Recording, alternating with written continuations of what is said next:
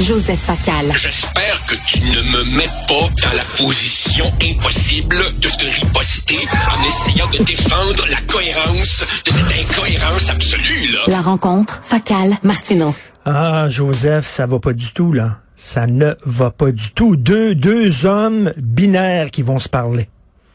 Voilà. Eh mon Dieu, oui. En, fait, je dois te dire, euh, Richard, que ce sont non seulement deux hommes binaires qui vont se parler, mais l'un d'entre eux est en train de revivre un petit peu l'épisode du verglas de 98, parce que dans la région où j'habite, nous avons en ce moment une panne de courant et donc une panne d'Internet, mais miraculeusement, ma voisine a une génératrice. Je suis donc installé chez elle et je retrouve cette entraide, cette solidarité entre voisins qui me rappelle le verglas de 98. Voilà la petite promo gentille pour la voisine qui me dépanne ce matin. Mais souviens-toi aussi qu'il y a des gens hein, pendant le verglas, parce qu'on a tendance à mythifier cette période-là, mais il y a des gens qui volaient les génératrices de leurs voisins et qui volaient leur bois de chauffage aussi, là. Il y a des gens qui volaient les, les, les génératrices et qui vendaient euh, le, les bûches pour se chauffer à des prix à peu près équivalents à ceux que certains rapaces euh, euh, offraient pour l'hommage à Carl Tremblay. Oui, effectivement, la nature humaine, Richard, reste ce qu'elle est, capable du meilleur et du pire. Bon, salut ta voisine, on la remercie. écoute, qu'est-ce que tu penses du congrès de Québec solidaire? Moi, je suis, je vais te dire, agréablement surpris que ça soit euh, Émilise Lessard-Terrien qui a été euh, nommée comme co-porte-parole féminine.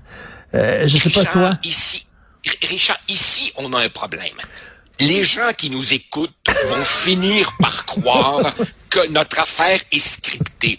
Parce que je m'étais pris quelques notes ici et je voulais commencer en disant que contrairement à ce nombre de nos auditeurs, ça me tente pas de uniquement, uniquement casser du sucre sur le dos de QS. Euh, je reconnais que c'était le plus gros congrès depuis la fondation. Il y avait beaucoup de monde, il y avait une belle énergie, euh, beaucoup de militants enthousiastes, euh, bravo.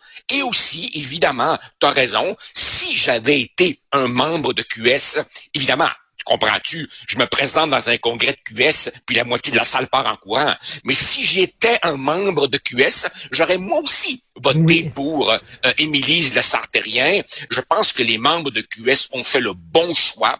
D'abord, évidemment, parce qu'elle est éminemment sympathique, intelligente, bonne communicatrice, parce qu'évidemment, elle vient d'une région, parce qu'elle a mené un combat admirable euh, euh en contre les émanations de la fonderie Horn, même si elle se mettait à dos les travailleurs de la CSN qui, eux, veulent des jobs euh, d'abord et avant tout. Euh, euh, et aussi parce que, et ça, ça a été assez peu noté, le fait qu'elle ne soit pas députée est un atout. En étant pas député, ça la laisse libre d'aller sur le terrain et ça lui donne même un peu de marge de manœuvre pour critiquer certaines positions de son propre parti. Alors que quand tu es un député, ben là, tu dois évidemment suivre la parole d'évangile de ton parti. Et puis c'est aussi, Richard, je tiens à le dire, le congrès dans lequel Manon, Massé passait le flambeau à Madame Lessard-Terrien. Et Manon Massé je veux le répéter, elle incarne, si tu veux, le bon côté de QS. C'est-à-dire, on peut être en désaccord. Je pense que je suis en désaccord avec elle neuf fois sur dix. Mais on est obligé de reconnaître que Manon Massé est grandée, connectée sur le vrai monde, totalement authentique, tout à fait capable de rire de ce que j'appellerais sa pilosité faciale. Euh, euh, c'est vraiment le, bon côté de QS. Comme jadis, Françoise David était le bon côté de QS et même des affreux euh, non-binaires de droite comme toi et moi sommes prêts à reconnaître que ce genre de personnage est nécessaire dans la vie politique d'une société. Dans ma chronique, je ne vais pas m'auto-citer aujourd'hui, mais je commence en parlant de cette fable du scorpion et de la grenouille. Ah. Euh, le scorpion veut traverser une rivière, euh, il se met sur le dos d'une grenouille, il est rendu au milieu de la rivière, il pique la grenouille, et là, la grenouille est en train de couler, puis elle dit, pourquoi tu fais ça? Tu fais ça, tu vas mourir toi aussi, on va couler, mais il dit, c'est dans ma nature. Donc, QS veut, veut pas, juste comme tu penses qu'ils vont se recentrer pour essayer de se grander, comme tu dis, là, il arrive avec des affaires comme il y aura pas d'hommes, puis euh, ça va être rien des femmes puis des non-binaires qui vont être candidats aux prochaines élections. C'est dans leur nature, qu'est-ce qu'ils Richard, Richard, à chaque fois que je vois euh, Gabriel Nadeau-Dubois à une tribune, je devine le petit film qui joue dans sa tête. Il est en train de se dire comment amener mon parti sans se dénaturer à être un peu plus raisonnable afin qu'on quitte le, le, le 15%, afin qu'on cesse de plafonner, afin qu'on se rapproche un peu du pouvoir. Et évidemment, il est pogné avec une base militante qui préfère avoir raison dans la marginalité plutôt que de mettre un peu d'huile dans son vin pour devenir un joueur significatif et influencer réellement les politiques publiques. Et rien, rien, rien ne pouvait mieux illustrer par l'absurde ce côté sectaire de QS que cette décision d'exclure toute candidature masculine lors des partiels d'ici à l'élection générale au nom de la sacro-sainte parité. Et ça, Richard, ça là, ce n'est pas accidentellement se tirer une balle dans, dans un pied. Ça, c'est se vider deux chargeurs de Kalachnikov sur les deux pieds en même temps. C'est catastrophique. Tu es un électeur. Tu es un électeur progressiste tu, tu magasines un parti, tu as le choix entre peut-être refaire confiance au PQ que tu boudes depuis des années, ou peut-être donner une chance à un QS 2.0. Et là, ils, ils, prennent cette décision-là, qui est absolument catastrophique. Et bien entendu, on pourrait ironiser, hein, et si un homme se sent femme, ben oui. hein, à cette époque de ressenti, il pourrait-tu être autorisé? Ah ben non, ben non, ben non. Il faut que ce soit un vrai homme, une vraie femme. Ah ok, ok. Donc on, on, on, on réintroduit la réalité biologique comme critère déterminant.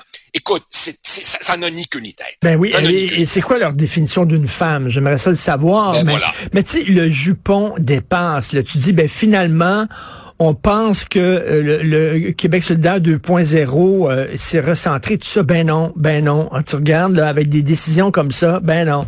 Tu vois que c'est la, la gang radicaux, là.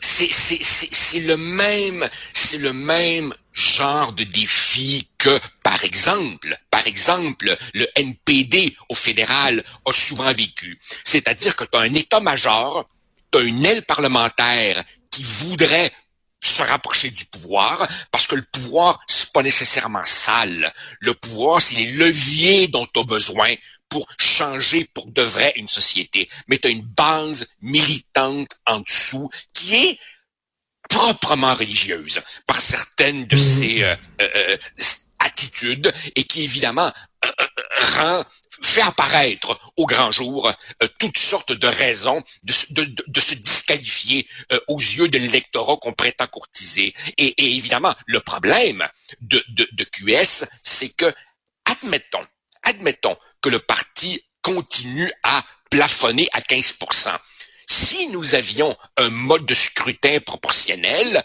avec 15 là on jase en termes de parlementaire, mais avec un système comme le nôtre, où il faut que tu concentres ton vote dans certaines circonscriptions, à 15% tu es condamné à avoir simplement une poignée de députés. Et là, regarde bien, là, les derniers chiffres montrent que QS est toujours n'a aucun appui chez les électeurs âgés. Or, le Québec, évidemment, est une société qui vieillit. QS reste populaire chez les jeunes, mais qu'est-ce qu'on voit apparaître? Ah ben, le PQ redevient compétitif chez les jeunes. Autrement dit, QS a des attitudes qui ne lui permettent pas de percer là où il doit percer, et commence peut-être à subir une hémorragie euh, dans ce qui était sa clientèle de base. Mieux encore, mieux encore, suppose, suppose que la remontée du PQ ramène à l'avant-plan la question nationale. Là, on retrouvera notre clivage classique, les fédéralistes contre les souverainistes.